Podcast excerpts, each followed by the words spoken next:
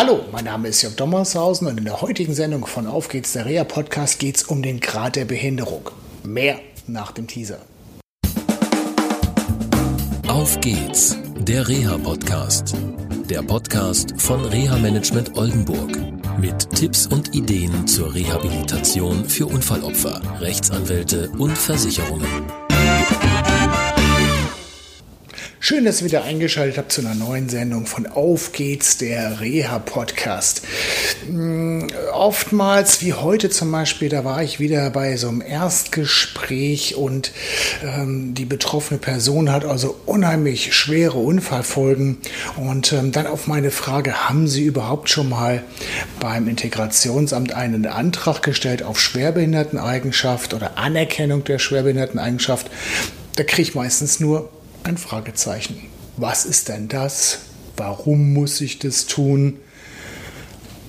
Was für einen Sinn hat das überhaupt für mich? Ich bin ja noch jung. Das ist ja nur für alte Menschen. Und ich habe doch meinen Arbeitsplatz und ich habe keine Probleme. Und warum soll ich jetzt eine Schwerbehinderteneigenschaft beantragen? Das sind nur so einige ja, Aussagen, die ich immer wieder höre, so auch in dem Erstgespräch, was ich gerade geführt habe. Für mich spontan der Grund, einfach mal ganz kurz auf dieses Thema einzugehen. Die Anerkennung einer Schwerbehinderung kann verschiedene Facetten haben und man kann es aus verschiedenen Gesichtspunkten sehen. Manchmal ist eine Schwerbehinderteneigenschaft, also die Anerkennung einer Schwerbehinderung durch das Integrationsamt, ein Problem bei der beruflichen Teilhabe, weil es immer noch Arbeitgeber gibt, die Schwerbehinderte nicht oder nur mit Problemen einstellen möchten.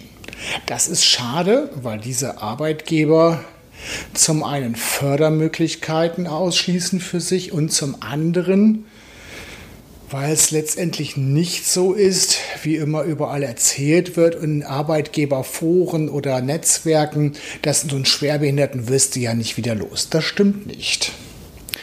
Ganz wichtig ist, wenn jemand Schwerbehinderungseigenschaften hat, also auch einen anerkannten Grad der Behinderung von 50 Prozent, man zusammen mit dem Integrationsamt sehr wohl ein Arbeitsverhältnis auflösen kann und sollten es nicht gerade emotionale Probleme sein, also sprich, dass das Arbeitsverhältnis schlichtweg und ergreifend nicht mehr ähm, ja, so passt, wie es mal war, äh, dann gibt es zum Beispiel auch die Möglichkeiten, einen Arbeitsplatz neu fördern zu lassen. Integrationsämter, das ist meine Erfahrung, sind da sehr offen und sagen, okay, da hat sich was verändert und wir helfen dir, Arbeitgeber, äh, dass der Betroffene wieder letztendlich seinen Arbeitsplatz behalten kann oder dass eine Umsetzungsmöglichkeit geschaffen wird.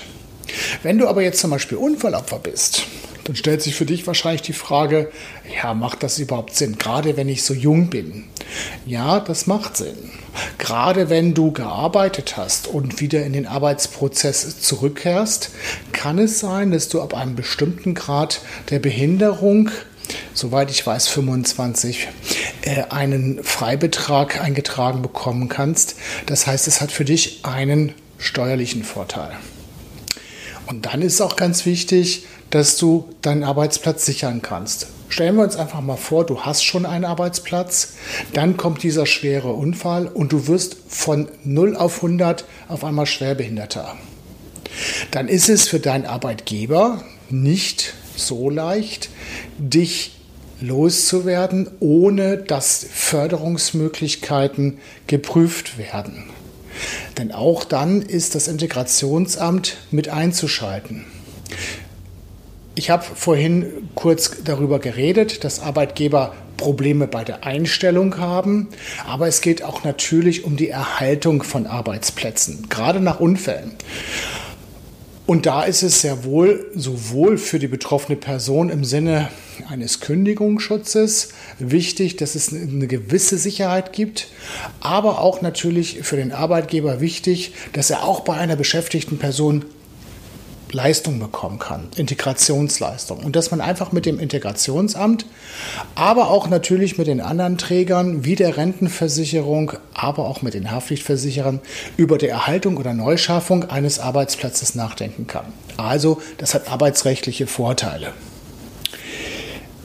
Dann hat für betroffene Personen eine Anerken die Anerkennung einer Schwerbehinderung noch weitere Vorteile. Wir hatten den steuerlichen Vorteil, wir hatten den Arbeitsschutzvorteil und es gibt auch gewisse Merkzeichen. Da will ich gar nicht drauf eingehen, aber diese Merkzeichen können dir, wenn du schwerst betroffen bist, Erleichterungen im Alltag geben. Zum Beispiel beim Parken oder wenn du öffentliche Verkehrsmittel nutzen kannst. Mehr zu diesem Thema findest du auf der Homepage ähm, von Rea Management Oldenburg unter www.reapodcast.de. Da habe ich dir einiges aufgeschrieben und auch einige Links reingepackt, ähm, die du besuchen kannst, diese Internetseiten, wo dir auch alles erklärt wird. Wie kommt es zum Grad der Behinderung? Und da gibt es auch halt, ich sag mal, viel Halbwissen, was so rumgeistert. Also, es ist nicht so, dass wenn man verschiedenste Unfallfolgen hat, ähm, einfach alle untereinander packt und dann addiert. Das geht nicht. Wie das einzuschätzen ist mit dem Grad der Behinderung, das ist eine Frage, mit denen sich schon viele beschäftigt haben. Und es gibt, das habe ich auch verlinkt auf der Homepage oder ich werde es verlinken, ähm, einen, ähm, ja, einen Aspekt, das sind die sogenannten Anhaltspunkte für die Begutachtung und aus diesen ergibt sich dann der Grad der Behinderung. Nun habe ich das in der Praxis schon paar Mal erlebt und mm, ein besonderes Beispiel, da saß jemand vor mir mit einer schwersten Lähmung eines Beines und noch anderen Unfallfolgen und da hatte ähm, das Versorgungsamt gesagt, nee, das ist kein GDB von 50, das sind 20. Es lohnt sich, da diese Bescheide zu prüfen, kritisch damit umzugehen, ähm, oder überprüfen zu lassen. Gute Ansprechpartnerinnen und Ansprechpartner findet ihr beim VDK. Die kennen sich mit diesen ähm, Themen sehr, sehr gut aus. Und das einfach mal überprüfen zu lassen. In dem ganz konkreten Fall war es sogar so gewesen, dass aus den 20 Prozent 60 Prozent wurden, schlichtweg und ergreifend, weil das Versorgungsamt einige Erkrankungsfolgen nicht berücksichtigt hat. Das kommt auch vor, dass teilweise darüber nachgedacht werden muss, dass es ja nicht nur Unfallfolgen gibt, sondern auch unfallunabhängige Erkrankungen. Also stellen wir mal uns vor, du bist, ähm, sag ich mal, hast eine Amputation im Unterschenkel und hättest einen Grad der Behinderung von 50 oder 60. Daneben hast du aber noch ein Lungenleiden, Herzleiden und so weiter. Dann ist natürlich klar, dass es hier um die Gesamt Behinderung geht.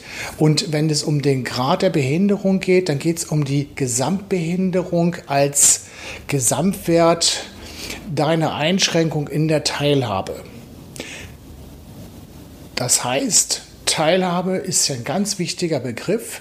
Was das genau ist oder worum es da gehen kann, das wollen wir in der nächsten Sendung von Auf geht's der Reha Podcast mal besprechen. Auch da kann es nur wenige Aspekte geben. Zurück zum GDB. Wenn es um den GDB geht, dann geht es möglicherweise auch um die Verschlimmerung eines vorbestehenden Leidens. Also wir stellen uns vor, du hast schon einen GDB anerkannt bekommen, 20, 30 oder 40. Dann kommt dieser Unfall. Dann müsst ihr oder dürft ihr einen Antrag auf Verschlimmerung stellen. Aber Achtung, es wird der GDB überprüft. Und so eine Überprüfung kann zum Beispiel dazu führen, dass du durch Anpassung und Gewöhnung der Auswirkungen der bisherigen GDB-Feststellung oder der Gesamtbehinderung, die du bisher gehabt hast, dass diese gar nicht mehr so groß ist und so hoch ist. Das heißt, eine Nachuntersuchung kann Vorteile mit sich bringen, aber auch Nachteile. Bevor du so einen Antrag, hm, sag ich mal, stellst, solltest du den rechtlichen Rat holen. Wie gesagt, der VDK ist sicherlich eine Stelle, bei dem du eine gute Beratung finden kannst. So, das war es jetzt erstmal zum Thema GDB. Jetzt mache ich mir Gedanken zum Thema Teilhabe, denn äh, das ist auch ein riesiger Aspekt, den wir da besprechen dürfen. Und ähm, das Gespräch, das ich heute geführt habe, ging gleich mit dem Thema los.